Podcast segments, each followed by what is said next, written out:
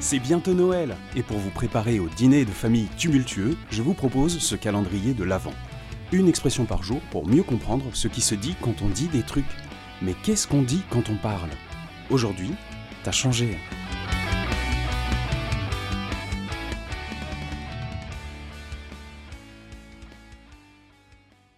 On grandit tous, on vieillit tous, on prend de la bouteille, on se bonifie, ou pas, avec le temps.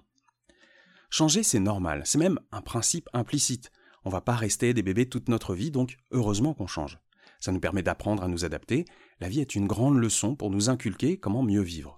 Mais il y a des chouineurs qui voudraient qu'on reste tels qu'ils nous ont connus, pour toujours. Comme s'il fallait qu'on résiste à l'épreuve du temps pour leur petit confort. Donc, quand on me dit Mais t'as changé, toi sur un ton un peu négatif, comme pour me le reprocher et tenter de me faire culpabiliser, moi maintenant je dis Ouais, c'est vrai, ouais. En fait, faut comprendre comment ça marche. Ce sont des gens qui vous ont connu plus jeunes, donc moins expérimentés, moins aguerris.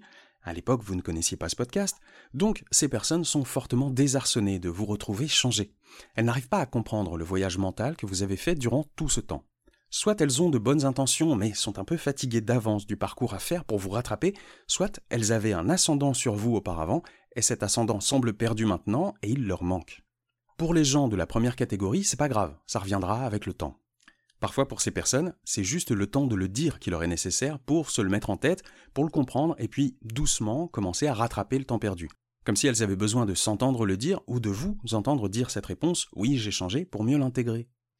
Mais pour l'autre catégorie, elles vont avoir des réticences à l'accepter. Elles étaient apaisées de vous retrouver tel que vous étiez, comme s'il y avait une forme de contrôle de sa part sur votre relation à l'époque. Et ayant changé, vous remettez en question toute cette mainmise, toutes ces habitudes.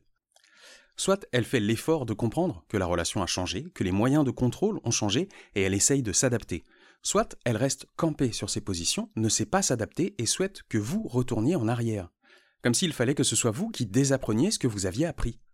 Bien sûr, c'est pas possible, donc c'est plus ou moins le clash. En tout cas, un froid s'installe.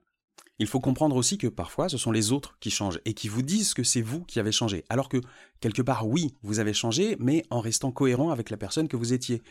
En fait, ce que les gens pointent du doigt en disant ça, c'est le delta, c'est l'écart qui vous sépare de qui vous êtes aujourd'hui comparé à qui vous étiez auparavant. Moi, j'entends toujours ça comme un appel à l'aide. C'est comme une poule devant un couteau, un chien qui vous regarde en penchant la tête sur le côté, ou un chat qui découvre un concombre derrière lui en se retournant. Si vous ne connaissez pas, cherchez ça sur YouTube, c'est très drôle. Ils ont tous une sorte de réaction visible, une forme de détresse. C'est un appel à l'aide parce qu'ils vous le disent, tu as changé. Sous-entendu, je n'aime pas qui tu es devenu, aide-moi en redevenant qui tu étais. Et tout dépend de comment ils vous le disent. Dans leurs mots et dans leur ton, vous comprendrez parfois s'ils ont juste besoin d'un peu de temps ou que vous leur tendiez la main pour qu'ils vous rattrapent, mais je souhaite surtout que vous compreniez quand ils attendent de vous que vous fabriquiez cette machine à remonter le temps parce que eux sont trop faibles pour apprendre à avancer. À demain, les voyageurs qui savent tendre la main.